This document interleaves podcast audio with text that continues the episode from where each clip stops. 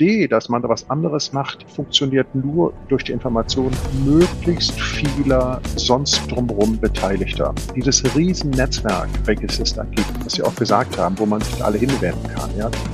Herzlich willkommen zum Podcast Gut durch die Zeit, der Podcast rund um Mediation, Konfliktcoaching und Organisationsberatung, ein Podcast von Inkofema. Ich bin Sascha Weigel und begrüße dich zu einer neuen Folge.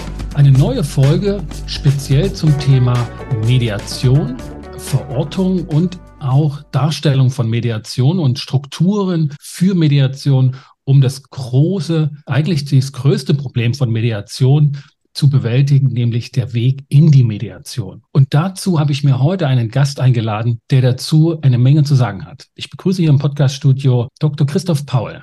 Hallo, Herr Paul.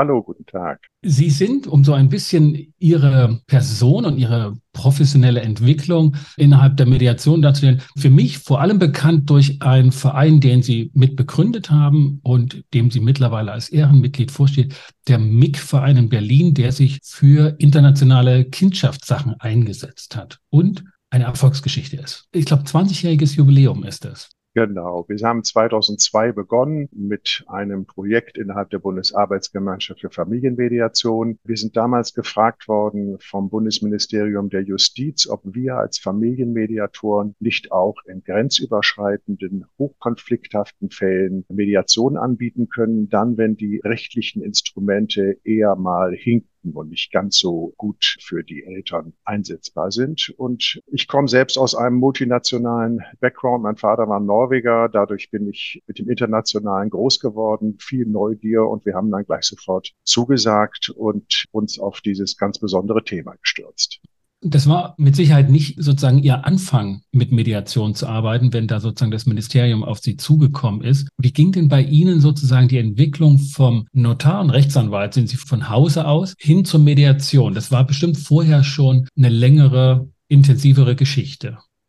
Also zunächst mal die Entscheidung, überhaupt in die Mediation zu gehen, die lag natürlich daran, dass ich schon viele Jahre als Anwalt und Notar arbeitete und das Gefühl hatte, da gibt's noch vielleicht einen anderen Weg, der begangen werden kann zur Konfliktbeilegung. Es hat mich interessiert. Ich denke mir, da habe ich auch einige familiäre Schritte mitbekommen, inwieweit ich der Mediator bei uns zu Hause war für einige Konstellationen. Und ich bin mit einer Psychotherapeutin verheiratet, was sicherlich auch noch mal wieder so ein kleiner Kick war. Und als ich dann Mitte der 90er Jahre hörte, da gibt's sowas wie Mediation, habe ich gleich gesagt, boah, das könnte passen. Das ist genau das Richtige. Und ich habe dann eine Ausbildung gemacht hier in Berlin auch und habe mir gleich gesagt, und da kommen wir vielleicht auch gleich zum Thema, was man so tun kann, um die Mediation ins Rollen zu bringen. Ich habe mir gleich gesagt, ich möchte das nicht einfach so ein bisschen als was nebenher machen, eine Ausbildung und dann lerne ich so einige Techniken und die kann ich in der sonstigen Praxis anwenden. Ich wollte das gleich als Professionalität für mich entwickeln und habe am Ende der Ausbildung 1995 gesagt, ich werde neben meiner Tätigkeit als Anwalt und Notar als Mediator arbeiten. Damals war das noch standesrechtlich schwierig. Man konnte sich noch nicht auf dem Briefpapier eines Anwalts als Mediator zur Kenntnis geben. Da habe ich dann auch einen Rechtsstreit geführt beim Anwaltsgerichtshof und den glücklicherweise gewonnen und habe immer gesagt, ich mache die Tätigkeit als Mediator transparent. Ich werde nur beauftragt, wenn ich auch nach außen mich zeige. Habe das auf meiner Webseite aufgenommen und habe mir dann vorgenommen in meinem Umfeld, heute wissen Sie ja, wenn man über Mediation redet, man kriegt ja ganz viele, die sagen, ja, ja, kenne ich, habe ich schon gehört gehört oder so. Damals war es wirklich so, dass ganz Mitte der 90er Jahre das für viele noch was sehr, sehr Fremdes war.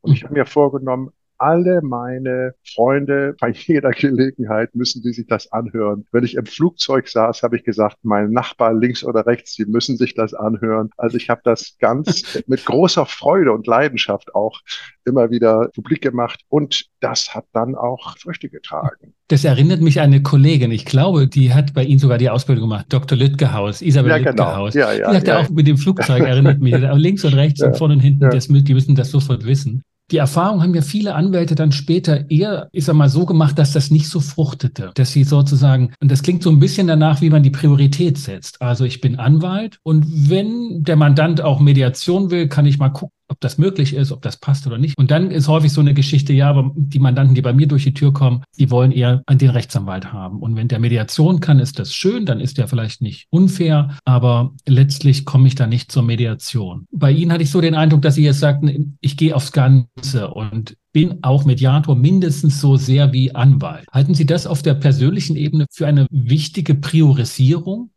Ich glaube ja. Ich denke mir, das ist auch eine Haltungsfrage. Also zum einen natürlich, was Sie zu Recht sagen. Ich bin oft auch als streitiger Anwalt beauftragt worden, habe ich gefragt, wieso kommen Sie ja nicht zu mir und gehen ja nicht zu jemand anders hin? Er sagte, naja, Sie sind ja auch Mediator. Das heißt, in letzter Konsequenz wissen Sie auch, wie hilfreich es sein kann, auch noch einen anderen Weg zu versuchen.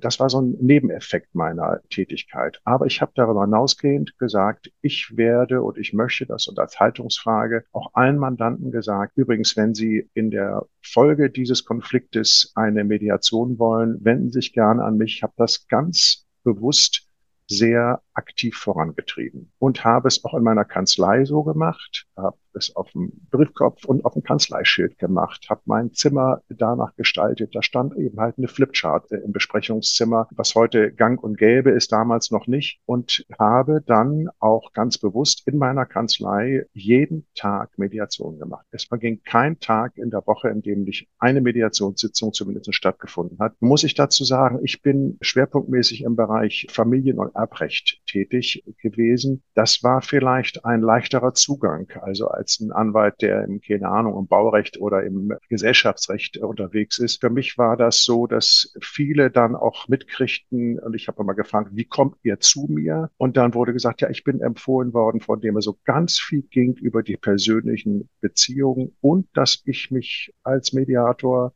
sehr offensiv ist ein bisschen falsches Wort, aber sehr deutlich zu erkennen gegeben. Ich habe ja wesentlich später angefangen und habe erst ne, meine Anwaltszulassung 2011 beantragt. Und da war mir schon klar, ich werde nicht in der Rechtsberatung im engeren Sinne arbeiten wollen. Und, und ich wollte in der sozusagen in der Beratung ohne Ratschlag tätig sein, was ich aus der Mediation kannte, aus dem Coaching, aus der Supervision in diesem Bereich. Und daher habe ich sozusagen auch auf diese Karte gesetzt und gesagt, damit will ich mich selbstständig machen, nicht mit der Rechtsberatung. Von Anwälten hatte ich immer den Eindruck, dass neben der Haltung und neben Strukturen auch in der Kanzlei, wo auch Schwierigkeiten gab, auch das Berufsrecht, was immer ein bisschen Unsicherheiten gab, dass das aber auch eine ökonomische Fragestellung ist, die sofort, wenn man beides anbietet, die Sache zumindest risikoreich macht, weil man gar nicht abschätzen kann, wie lange so eine Mediation geht. Und dass das für Anwälte häufig ein Thema ist, die vielleicht in einer Einzelkanzlei tätig sind oder die das Feld von Mediation erst beginnen zu beackern. Welche Erfahrungen haben Sie und Ihre Kollegen vielleicht in der Zeit gemacht, wo Mediation aufgekommen ist?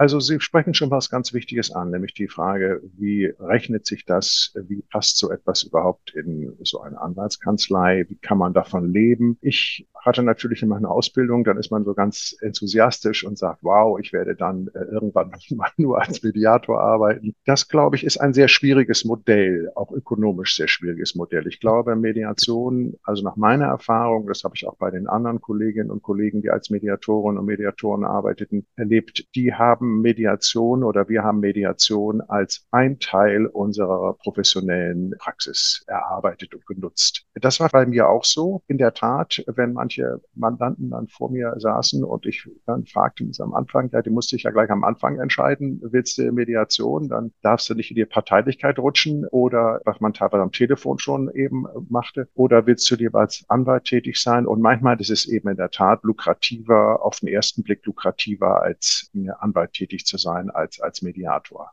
Aber wenn man es gesamtbetriebswirtschaftlich sich mal betrachtet, hat die Mediation auch unglaubliche ökonomische Vorteile für den Anbieter von Mediation. Es ist kein bürokratischer Aufwand. Es ist eine eins zu eins Nutzung der Ressource, die man anzubieten hat. Es gibt keine Reibungsverluste durch langes Warten. Und das haben viele Leute dann auch gleich geschätzt. Und auch für mich als Anwalt war es immer so, ist das nicht toll? Die kommen. Ich bin als Mediator für die äh, Medianten da. Ich arbeite mit denen anderthalb Stunden. Die gehen raus mit dem Gefühl, einen Schritt gegangen zu sein. Und ich hatte das Gefühl, jetzt ist so Frage, was lohnt sich im Leben? Also natürlich hätte ich, wenn ich das der Teil eines großen Anwaltsmandats gewesen wäre, vielleicht aus ökonomischer Sicht etwas Besseres rausholen können. Aber für die Frage, was lohnt sich? Im Leben. Das äh, klingt jetzt vielleicht so ein bisschen abgehoben, aber da hat es für mich einen sehr, sehr guten Effekt gehabt. Und ich habe es auch gerade in diesem Dreigestirn, welches ich anbieten konnte, Anwalt, Notariat und Mediation, habe ich die Mediation als einen ganz befriedigenden Baustein meiner beruflichen Tätigkeit erlebt. Ich kann das gut nachvollziehen und ich finde immer die Parallele oder auch die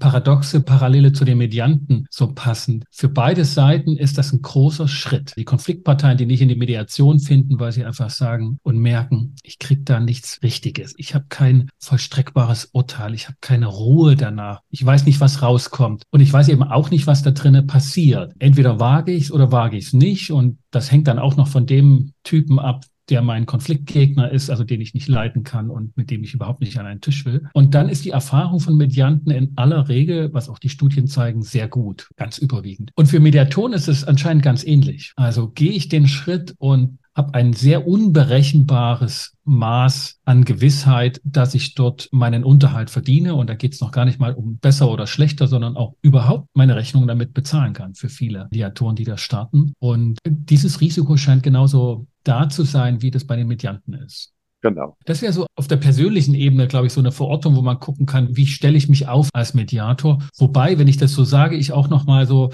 Sie zu dem Gedanken fragen wollte, das ist wahrscheinlich nicht nur für Mediatoren so, aber dass Sie mit Ihrer Identität als Mediator sich manchmal auch in die Sackgasse manövrieren und denken, ich muss jetzt mein Business nur auf Mediation aufbauen, damit ich überhaupt erfolgreich bin. Und sobald ich auch andere Dinge tue, dann ist das schon nicht mehr rein und nicht mehr ja, dass man mit Mediation Geld verdienen kann. Das scheint mir manchmal so eine puritanische Annahme zu sein von Mediatoren. Stimmt die These und wie hat sich das entwickelt, dass das immer gleich so eine ganz und totale Identität sein muss? Ich denke mal, das hängt ein bisschen damit zusammen, wie so der eigene Weg in die Mediation kommt. Ich kenne ganz viele Juristen gerade, die nach Tätigkeit meistens als Anwälte oder Anwältinnen und Anwälte dann in die Mediation kommen und sagen, oh, endlich mal was anderes. Und ich will nicht mehr dieses ewig Streitige. Und das kostet mich so unglaublich viel Kraft. Und dann öffnen diese Tür in dieses neue Feld und glauben, mit diesem neuen Feld nur und ausschließlich sich befassen zu müssen, weil sie auch mitkriegen, das gibt ihnen etwas. Ich glaube, es ist ein ganz großer Gewinn als Mediator, einen Prozess zu begleiten und zu erleben, wie Leute diesen schweren Weg der Eigenverantwortlichen, des Konfrontation mit dem Konflikt einzugehen, da durchzugehen, dann darin zu wachsen und das begleiten zu können, ist in der Regel mehr, als was man als Anwalt erleben kann. Das war jedenfalls für mich oft so erlebt. Und ich glaube, das hat einen enormen Reiz. Und dann zu sagen, da gehe ich voll rein und das mache ich jetzt vielleicht auch generell, wie man etwas Neues beginnt, egal was es ist, möglicherweise nicht nur Mediation, auch sonst irgendetwas, was man dann meint, jetzt gehe ich einen neuen Weg und den will ich ausschließlich gehen. Ich glaube, dass man da auch ein bisschen aufpassen muss. Also aufpassen, auf sich selbst aufpassen muss. Ich finde, es ist ein bisschen so eine Selbst Selbstfürsorge. Man gibt sich sehr, das hören Sie vielleicht auch in der Art, wie ich jetzt auch darüber, rede, man gibt sich sehr in einen Bereich rein, in den es doch um sehr, sehr viel Persönliches geht. Und ich glaube manchmal, Routine ist was Wichtiges im Alltag und die Routine ist im anwaltlichen Dasein enorm, was unglaublich entlastend ist. Und das hat man als Mediator in der Regel nicht. Das ist noch stärker im Bereich des Notariats, wo es ja noch mal viel um, sagen wir, vorgefertigte Strukturen geht, die man man dann letztendlich nur in eine Realität übersetzt. Und das ist natürlich total entlastend, in Routine zu sein. Und in Mediation gibt's keine. Also ich habe Mediation noch nie Routine erlebt. Also ich bin jetzt 73 und ich mache immer noch Mediation. Und ich denke mir, das sind ja spannende Konstellationen. Das gibt's ja gar nicht. Immer die kommen neu. zu mir, ja. immer wieder neu. Und die kommen zu mir und ich sage, das sind ja Lebensverhältnisse, unglaublich. Und das haben die gemeistert. Boah, habe ich einen Respekt vor den Leuten. Das habe ich so in diesem anwaltlich-notariellen nicht erlebt. Und ich glaube, einerseits ist es so schwer faszinierend, aber man muss aufpassen, fasst einen auch sehr stark an.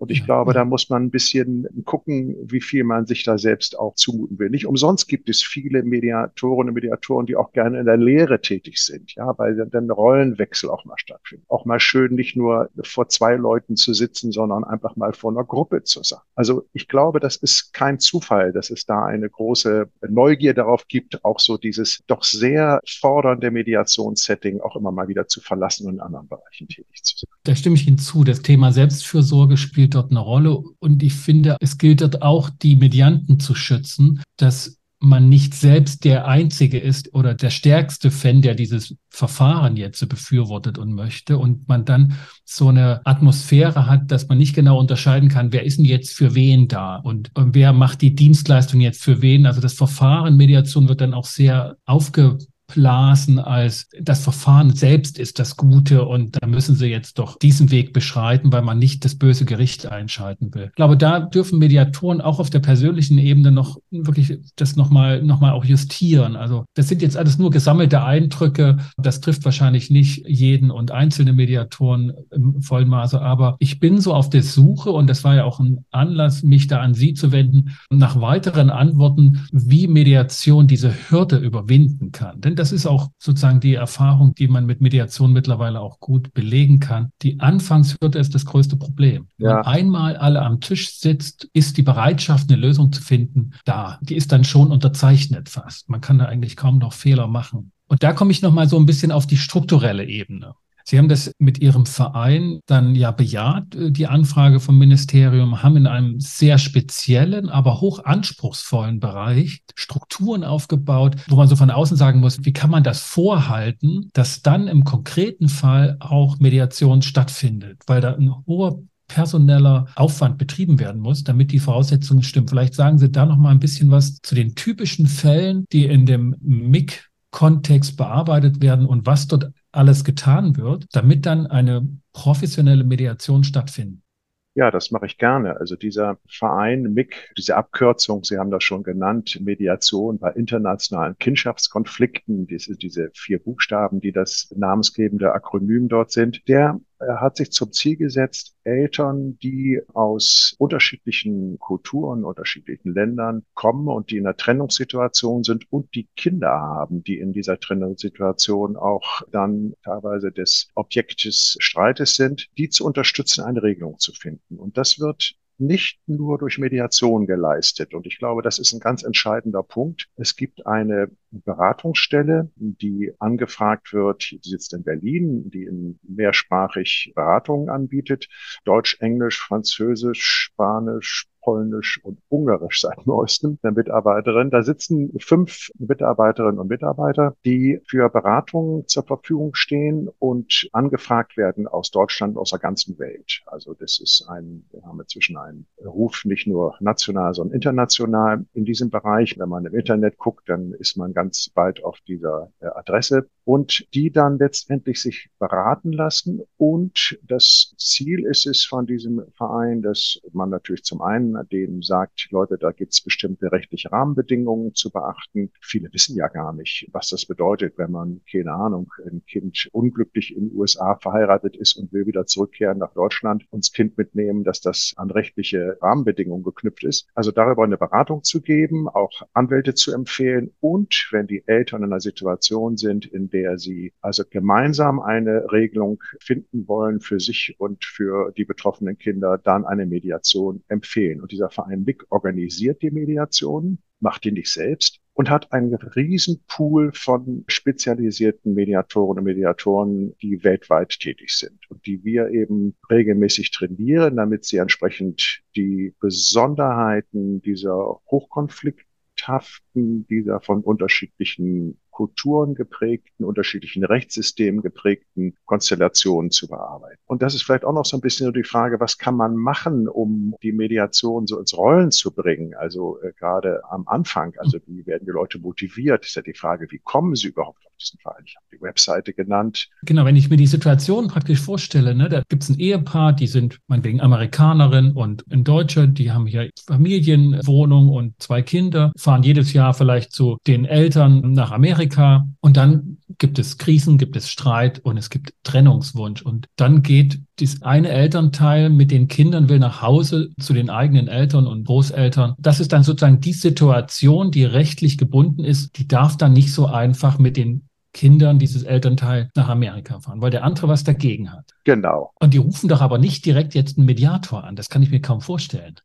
Das ist richtig. Das ist auch national sicherlich sehr unterschiedlich. Es gibt einige Länder, da wird sofort die Anwältin oder der Anwalt angerufen. Andere rufen irgendwelche Sozialsysteme an, soziale Beratungsstellen an. Es gibt auch welche, die rufen, also zum Beispiel die Berlin, die Konsulate, ja, sind also für die Ausländer oft der Ansprechpartner. Und dann geht es darum, hinzubekommen, dass die Leute, die angerufen werden, auch auf dem Schirm haben, dass es Mediation geben kann. Das müssen die wissen. Dementsprechend dieser Verein MIG zum Beispiel, wir turnen regelmäßig bei den Konsulaten vor und haben auch einige Konsulate, mit denen wir sehr stark zusammenarbeiten. Also beispielsweise die Mexikaner, wenn die hier in Berlin in der mexikanischen Botschaft in der Konsularabteilung anrufen und sagen, ich habe hier einen Konflikt mit meinem, Ahnung, wo der andere Lebenspartner herkommt oder Ehemann oder Vater herkommt, was kann ich machen? Die sagen sofort, versuchen Sie eine Mediation, wir geben Ihnen die Telefonnummer. Das heißt also, da muss man ein Netz aufbauen, das die Eltern, egal wo sie andocken, immer den Hinweis bekommen, und wie wäre es mit Mediation? Wäre das nochmal eine Option? In Deutschland haben wir den ganz großen Vorteil, dass die Richterinnen und Richter, Sie haben ja gerade eben gesagt, dass es gibt ein juristisches Regulatorium, dass die Kinder, die entführt sind, also elterliche Kindesentführung, dass die so schnell wie möglich zurückgeführt werden sollen. Das ist ein internationales Rechtsregulatorium, eine äh, Hager Konvention. Und die Richter, die damit befasst sind, die kriegen regelmäßig Schulungen Schulungen angeboten vom Bundesamt für Justiz und da stellen wir von MIG unsere Arbeit vor. Das heißt also, alle in Deutschland spezialisierten Richterinnen und Richter kennen uns und haben sie auch entsprechende Informationsschreiben vom Gericht die wir entwickelt haben. Das heißt, die Eltern, die sich da hinwenden, kriegen auch immer neben der Tatsache, dass sie sagen, Leute, hier läuft ein Gerichtsverfahren, immer ein extra Anschreiben, in dem steht, und wie wäre es mal mit einer Mediation? Das heißt also, wir haben ganz vieles getan dafür, dass die Betroffenen, diese Stakeholder, die in irgendwelchen Bereichen tätig sind, gleich sofort auf dem Schirm haben, Moment mal, und da gibt's doch noch diesen Verein. Das ist natürlich ein langer Weg, den wir da haben, indem wir viel Unterstützung erfahren, und äh, glücklicherweise auch, jetzt gibt es auch international in Europa die Verpflichtung von den Richtern, dass sie auf Mediation hinweisen müssen in diesem speziellen Bereich. Also da gibt es so eine langsame Entwicklung, in der immer mehr der Impuls von Außenstehenden für die Mediation gesetzt wird das ein Punkt erstmal, den, den man, glaube ich, erstmal sich klar machen muss, dass wenn jetzt ein Elternteil mit dem eigenen Kind ins Ausland fahren will und der andere hat was dagegen, dass das dann erstmal den juristischen Tatbestand einer Entführung darstellen genau. kann und dass das eben sofort ein hoch eskalierter Konflikt ist. Ja man kann es sich ja auch vorstellen. Also ich denke mir mal, wenn ich mir vorstelle, dass meine Frau und ich, wir kommen nicht mehr zurecht, okay, man trennt sich, schlimm genug, Kind betroffen davon, nochmal schlimm genug, aber die Vorstellung, dass meine Frau mit meinem geliebten Kind, meistens sind es immer kleine Kinder, bevor die in der Schule sind, dann ihre Eltern keine Ahnung wo besucht und dann plötzlich mir am Telefon sagt, übrigens, by the way, wir kommen nicht mehr zurück. Und ich weiß, dass es abgesehen von der Entfernung auch zwischen, ich sag mal, zwischen Flensburg und Freiburg sind viele Kilometer. Aber das sind plötzlich Rechtsordnungen dazwischen. Ja, da weiß ich doch gar nicht, Gott, was mache ich denn jetzt? Jetzt will ich Kontakt zu meinem Kind haben. Ich spreche die Sprache des anderen Landes nicht. Ich habe keine Ahnung, wie die da ticken. Ich weiß überhaupt nicht, was ich machen muss. Und dass gesagt wird, nee, nee, nee, das läuft so nicht. Das Kind soll mal schön wieder zurück hier nach Deutschland, wo ich lebe. Und dann gibt's die Möglichkeit, dass man hier vor Ort in Ruhe klärt, was ist das Beste. Möglicherweise ja auch das Beste, dass das Kind mit der Mutter ins Heimatland geht. Das kann ja durchaus sein, dass das das Beste ist. Aber es soll hier geklärt werden, wo das Kind zuletzt gelebt hat. Und da finde ich sozusagen die Besonderheit, dass dieser Konflikt A, erstmal viele Stellen beschäftigt. Also es gibt dann doch viele Anlaufstellen staatlicher, halbstaatlicher, privater, sozialer Kontaktstellen, auch die Anwälte oder sonstige Helfer. Und jedem ist irgendwie sofort klar, wir können da eigentlich nur noch mehr kaputt genau. machen. Wir können damit gar nicht so richtig was anfangen. Das ist doch klar, es ist eine Kindesentführung, aber eigentlich ist es ein Gesprächsthema für die beiden Eltern. Die müssen eine Lösung finden. Und dann ist eine Bereitschaft erstmal da, okay, ich muss die woanders hinschicken. Und dann finde ich interessant, das wird bei Ihrem Verein so deutlich, dass eigentlich die Mediatoren am wenigsten tun können, dass die Mediation beginnt. Außer, dass sie Monate, Jahre vorher die entsprechenden Leute gebrieft haben, deutlich gemacht haben, was Mediation ist und gar nicht die Konfliktparteien. Was ich interessant finde, sozusagen aus der Darstellung, Konfliktparteien anzusprechen, dass Mediation gut ist, ist Quatsch, bringt nichts. Zumal die ja ohnehin fokussiert sind auf Gegeneinander und die wollen Bestätigung haben. Also die wollen eigentlich keinen Mediator haben. Und da würde mich interessieren, ob Sie das für allgemeinerungsfähig halten. Also, dass sich Mediatoren nicht so sehr auf Konfliktparteien konzentrieren müssen, sondern auf andere Personen, die im Umfeld von Konflikten angesprochen werden.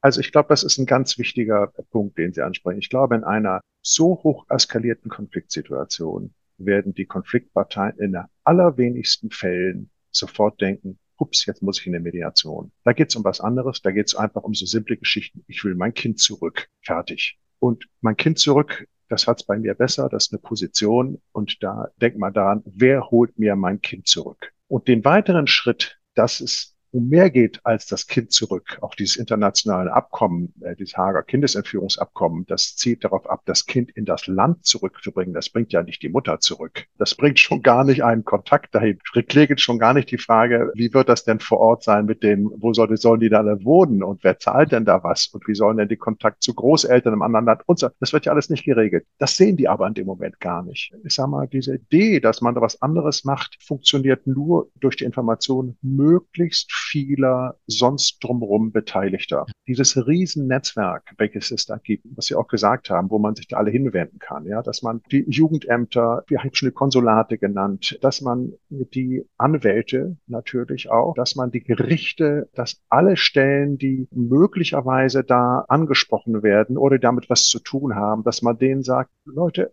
überlegt doch mal, ob ihr da jetzt nicht vielleicht doch eine Mediation empfiehlt. Die Eltern oder überhaupt, das denke ich mir auch immer so, wenn es gesagt wird, ja, machen wir mal eine große Kampagne, alle Zeitungen werden gepflastert und die U-Bahn werden gepflastert, geht in die Mediation, als Marketingidee. Wunderbar, großartig, kann man alles machen. Ich glaube, abgesehen davon, dass viele sagen, ach, das ist ja interessant in einer konkreten Konfliktsituation. Und da ja. muss man vielleicht auch mal ganz ehrlich sein bei sich selbst, ja. Wenn man, wie gesagt, sagt, mein Kind ist weg, eine Mediation, ich will mein Kind zurück. So, ja. aber wenn ich dann in einem, was zwangsläufig ist, in einem, sagen wir mal, Netzwerk, welche ja nun signifikant auch glücklicherweise bestehen, wenn man da ankommt und die Leute dann sagen, kann ich gut verstehen. Sie wollen Ihr Kind zurück. Das ist ein wichtiges Anliegen. Haben Sie mal überlegt oder überlegen Sie mal, was da noch alles dranhängen könnte? Da ist mehr dran. Sie und auch der andere Elternteil, Sie sind doch die Experten für das Leben Ihres Kindes. Wollen Sie das nicht vielleicht auch mal versuchen, mit Hilfe eigenverantwortlich als einen äh, großen Verfahrensweg zu gehen? Vielleicht auch das Sichtbarmachen dessen, was die Alternative zur Mediation ist, nämlich schlichtweg einfach ein unendlich aufwendiges, langwieriges, gerichtliches, teures Verfahren. Und wenn man da die Stellschrauben, an die die Eltern zwangsläufig kommen, wenn man die dafür sensibilisiert, ich glaube, dass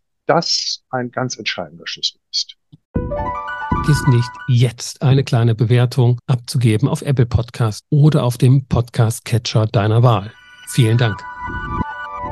Das heißt, gilt es für Mediatoren oder auch für Vereine oder die in einem speziellen Bereich Mediation anwenden, eher in das Umfeld zu schauen und zu gucken, wo werden sich Konfliktparteien hinwenden und was wird dort letztlich abgearbeitet werden können. Und dann ist Raum für Mediation oder nicht. Da glaube ich wiederum sozusagen ist der Verein mit MIG, der diese spezielle Situation anspricht, in einer sehr besonderen Situation, dass da tatsächlich Mediation als Gesprächsforum, wo die beiden Eltern erstmal ihre schwierige Situation von anderen Seiten beleuchten können, außer ich will jetzt weg oder ihr bleibt hier, dass da erstmal der Ausgangspunkt geschaffen wird. Also da ist ja auch noch nicht immer eine Lösung in Sicht, sondern es geht nur darum, dass die erstmal widersprechen können unter Obhut, unter Vermittlungsanwesenheit von Personen, die es prinzipiell gut mit allen Seiten meinen. Und dann noch im Namen des Kindes, was ja ein starker Motivator ist. Egal wie sehr sich Eltern verstritten haben, das Kind ist ein verbindendes Element, auf das Acht gegeben wird. In der Regel wollen beide Eltern gute Eltern bleiben. Und in der ja. Regel wissen auch die, also man hochstreitigen Fälle, die lassen wir jetzt mal außen vor, die gehen auch nicht in die Mediation. Und Fälle, in denen ich weiß nicht, was für Gewaltbiografien sind etc., die kommen nicht in die Mediation, was der normale Weg ist, aber sind aber Eltern, die schon davon ausgehen, dass ihre Kinder den anderen Elternteil immer brauchen werden. Das ist, glaube ich, heute eine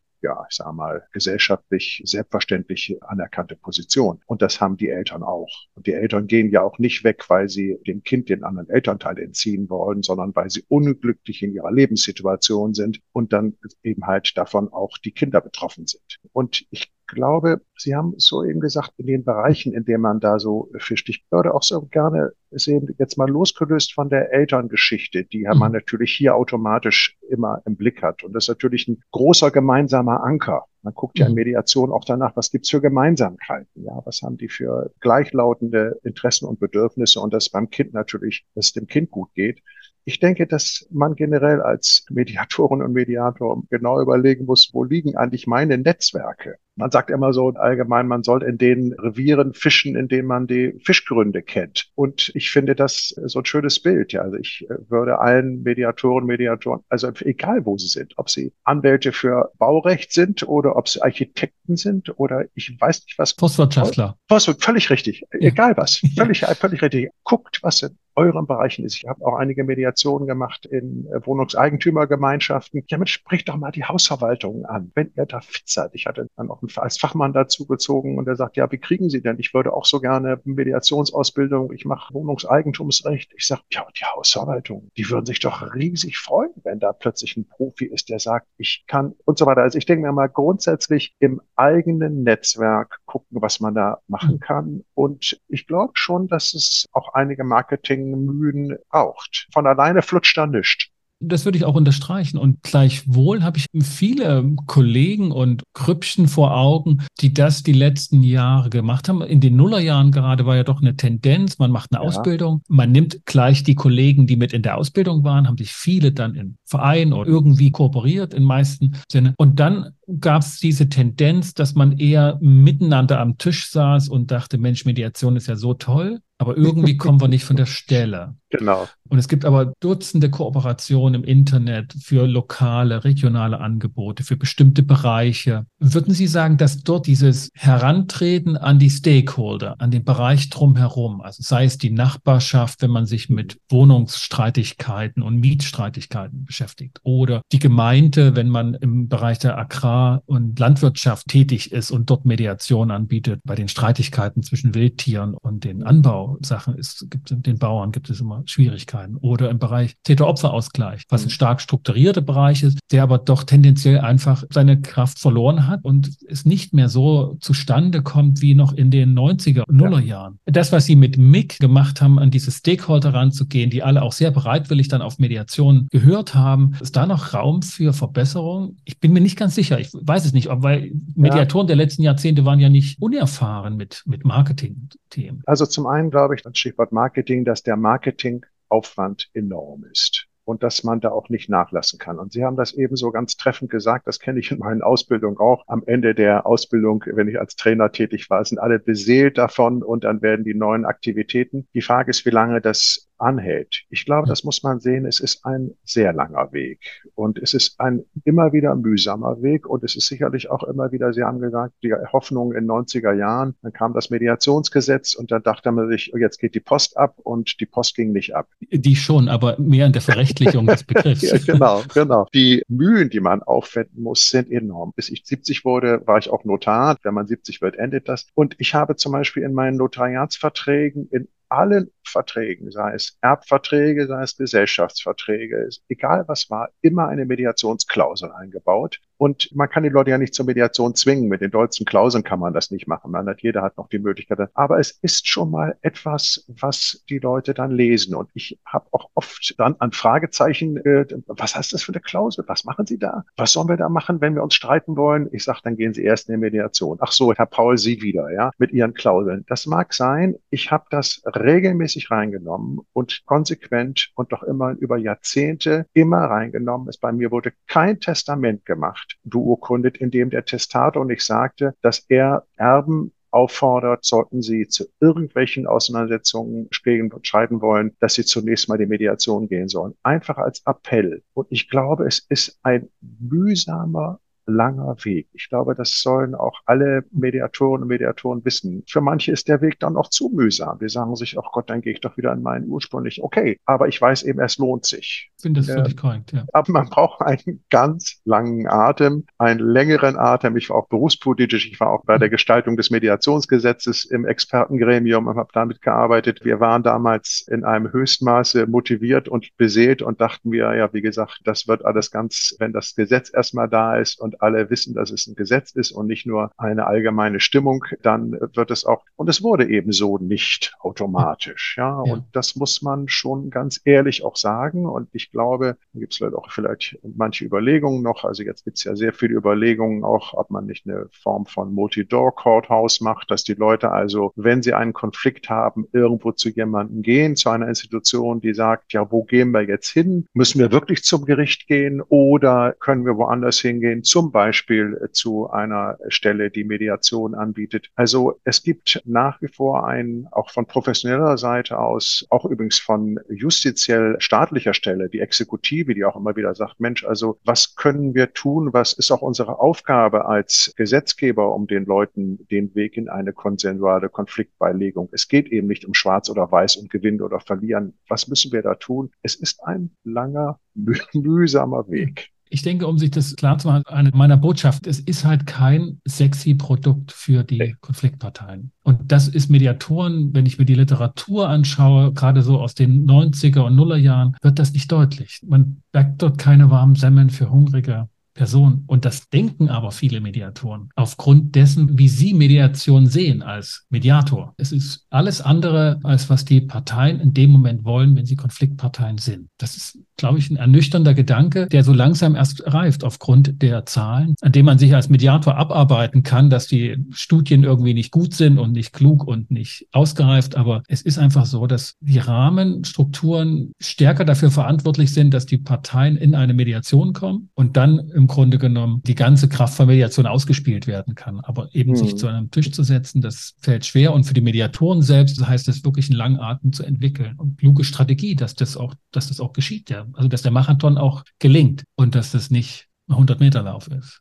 Ja, und ich finde auch nochmal das auch schön. Ich bedanke auch für die Einladung hier zu diesem Podcast. Ich denke mir, wir Mediatoren untereinander müssen uns da ja nicht nur Mut machen, das auch, das ist ja auch immer wichtig, sondern auch nochmal überlegen, wo ist unser Anteil daran? Was könnten wir da verändern und nicht darauf warten, dass irgendwann der Gesetzgeber und dann wird also werden alle Leute zwangsweise in eine Mediation geschickt und dann läuft alles besser. Da habe ich große Zweifel, sondern ich bin eher der Meinung, dass es auch in den Händen von uns Mediatoren und Mediatoren Mediatoren ist, dass wir auch schauen, dass wir die besondere Qualität dieses Produktes auch, sagen wir mal, einfach mal in das Netzwerk reinbringen. Ich glaube, dass auch jeder dafür verantwortlich, wenn er da etwas. Ja, also ich finde, dass Mediatoren ja die Qualitäten des Produkts schon ziemlich gut beschrieben haben und das auch stark betonen. Ich finde eher, dass der Abstand fehlt, diese Perspektive von Konfliktparteien auch nachzuvollziehen, mhm. dass das nicht unbedingt das Beste für sie ist, sondern das ist schon noch eine Fragestellung vor der Mediation. Und da würde ich sagen, plädiere ich eher für mehr Nüchternheit und Zurückhaltung in der Ansprache, den Respekt davor zu haben, das ist eine offene Frage, aber es ist eine Möglichkeit für Sie. So, das und übrigens auch, by the way, zu schauen, dass für manche Parteien gerade eben halt Mediation nicht geeignet ist. Ja, also auch ja. ganz klar zu sagen, wenn ich mir das so anhöre, ich könnte mir vorstellen, da ist für Sie es auch ganz entlastend, wenn Sie das delegieren, was Sie haben und dann eben halt die Entscheidung eines Dritten, eines Gerichts in Anspruch nehmen, ja, oder entweder man, man etwas delegiert. Also ich denke mir auch da den Blick ja. zu haben, dass es kein Allheilmittel ist, sondern dass es ein ganz wichtiges, sagen wir mal, Konfliktbeilegungsverfahren ist im Rahmen vieler anderer. Ich glaube sowieso, dass man Mediation, ich halte die Fahnen als Mediator auch sehr hoch, aber ich denke mir mal, also die anderen Konfliktbeilegungsverfahren sollte man eben auch im Auge haben, äh, was es da sonst gibt. Und manche brauchen eben auch einen, äh, ich sag mal, den Spruch eines Dritten für Frage, weil es viele auch überfordert sind. Da muss man eben auch genau gucken, wer schafft das so eigenverantwortlich, ein doch vielleicht sehr aufwendiges Lebenskonstrukt für die nächsten Jahre auch sich vorstellen zu können und Entwicklungen gestalten zu können. Die Frage der Geeignetheit, das ist, glaube ich, nochmal eine gute Forschungsfrage. Also an die Zuhörer und Zuhörer, die vielleicht eine Masterarbeit schreiben wollen oder müssen, was mit der Debatte unter Mediatoren der Geeignetheit von Konfliktfällen geschehen ist. Ich kann mich erinnern, in den 90er und Nullerjahren war das eine große Debatte von Geeignetheit. Ja. Und meine These wäre jetzt, das hat sich in den letzten Jahrzehnten dahin entwickelt, dass man sich einig ist, dass es für alle Konflikte geeignet ist. Und irgendwie ist das kein großes Thema mehr. Zumindest habe ich in den Fachzeitschriften lange jetzt nichts darüber mehr gelesen. Und das wäre mal eine interessante Nachzeichnung der Historie dieser Debatte. Was ist mit der Geeignetheit? Wir haben in diesem Verein MIG, in diesen grenzüberschreitenden Mediationen, da gibt es manchmal dann die große Frage, wo soll das Kind leben, hier oder dort? Und dann kommt in der Mediation, eigentlich wird so kurz so klar, ist eigentlich, ich will nicht sagen egal, aber ein Szenario, wie das Kind eingebettet wird in, in das elterliche Leben, muss ja entwickelt werden, egal ob das Kind jetzt, ich sage einfach mal in München lebt oder in äh, Los Angeles lebt. In beiden Fällen muss ein Szenario erarbeitet werden. Und wenn die Eltern sich dann nicht einigen können um die Frage München oder Los Angeles, dann sagen wir, okay, dann lass uns doch mal ein Szenario entwickeln, wenn das Gericht entscheidet München, dafür erarbeiten wir ein Szenario. Und ein zweites Szenario arbeiten wir für Los Angeles. Es ist ganz spannend, äh, sind ja. die Eltern aus diesem Druck raus, diese Grundsatzentscheidung zu treffen und fangen ganz konkret an, was was bedeutet es, wenn das Kind dann und die Reisen und wer die bezahlt und äh, wie das Umgang und in welcher Frequenz hier und dort und Kontakt zu den Großeltern und Kontakt zu den Sprachräumen und so weiter und so fort, zu Religionen und ich weiß nicht was allem. Das heißt also, da muss man noch mal gucken, was können Eltern entscheiden und an welchen Stellen sie möglicherweise es auch als enorm hilfreich empfinden, dass ihnen dann andere Entscheidungen abgenommen werden. Also das da nochmal zu gucken, was da für eine Vielfalt auch noch ist, die man ja. unterschiedlich kann. Ja, das ist nochmal ein schönes Schlussbemerkt, dass die Stärke von Mediation ist, dass man dort die mhm. Zukunft sich ausmalen kann gemeinsam ja. als Szenario und dann wird deutlich, es kann uns keiner abnehmen. Es können uns Entscheidungen gegeben werden, aber wir kommen nicht umhin, in dem Falle wirklich unsere Lebensverhältnisse zu regeln. Und da liegt wirklich die Stärke, weil das kann kein anderes Verfahren so bieten. Keine Schlichtung, kein Gericht und auch nicht die eigenen Eltern die man ja dann auch mal schnell fragt und sagt, was würdest du genau. machen? ja. oder eigene Oma ja. und Opa oder wer auch immer ja, ja, da als Autorität gilt. Herr Paul, vielen Dank für das anregende Gespräch und den Austausch mit Ihren Erfahrungen, wie Mediation strukturiert gelingen kann. Ja, danke. Das hat mir auch die Freude bereitet, mit Ihnen zu sprechen. Herzlichen Dank die Freude ganz bei mir. Paul, ich wünsche Ihnen eine gute Zeit, auf das auch im Ruhestand noch einige Mediationen auf Sie warten. Ich glaube, Sie können davon nicht so einfach lassen, oder? Ich kann von vielem lassen, aber die Mediationen werden mich im Zweifelsfall lebenslang begleiten. Sehr schön. Gute Zeit für Sie. Danke. Ade. Ja, das war mein Gespräch mit Notar außer Dienst, Rechtsanwalt und Mediator Christoph Cornelius Paul. Wir haben gesprochen, wie Mediation strukturiert und eingebettet sein muss oder das Angebot für Mediation, so rum, das Angebot für Mediation strukturiert und eingebettet sein muss, damit es gelingt, damit der Start gelingen kann und dann sind die Medianten und der Mediator am Zuge, diese Mediation als erfolgreiche Konfliktbearbeitung zu gestalten. Aber doch diese Hürde ist die größte Herausforderung. Wir haben einerseits über die persönlichen Anforderungen an Mediatoren, die darauf sozusagen ihre Tätigkeit gründen, besprochen und dann aber auch strukturelle, organisatorische Fragestellungen für Gruppen von Mediatoren oder auch für gesellschaftliche Bereiche, in denen Mediation förderungswürdig ist, besprochen, was es da also benötigt und ja, das Fazit, wenn man so will, ist lange Atem, Durchhaltevermögen und an etwas, woran Mediatoren eigentlich nicht Mangel haben, Überzeugung, dass es ein lohnenswertes Produkt, eine lohnenswerte Tätigkeit ist. So viel für heute zu diesem Thema. Ich freue mich, dass du und ihr wieder mit dabei wart hier beim Podcast Gut durch die Zeit, dem Podcast rund um Mediation, Konfliktcoaching und Organisationsberatung. Und wenn es dir gefallen hat und du auch möchtest, dass andere diesen Podcast hören, dann hinterlass doch ein Feedback auf Apple Podcasts und Google Business und gebt euren Kollegen und Bekannten Bescheid, dass es hier diesen Podcast gibt, bei dem es sich zu lauschen lohnt. Für den Moment bedanke ich mich, verabschiede mich mit den besten Wünschen. Bis zum nächsten Mal. Kommt gut durch die Zeit. Ich bin Sascha Weigel, euer Host von Inkofema, dem Institut für Konflikt- und Verhandlungsmanagement in Leipzig und Partner für professionelle Mediations- und Coaching-Ausbildung.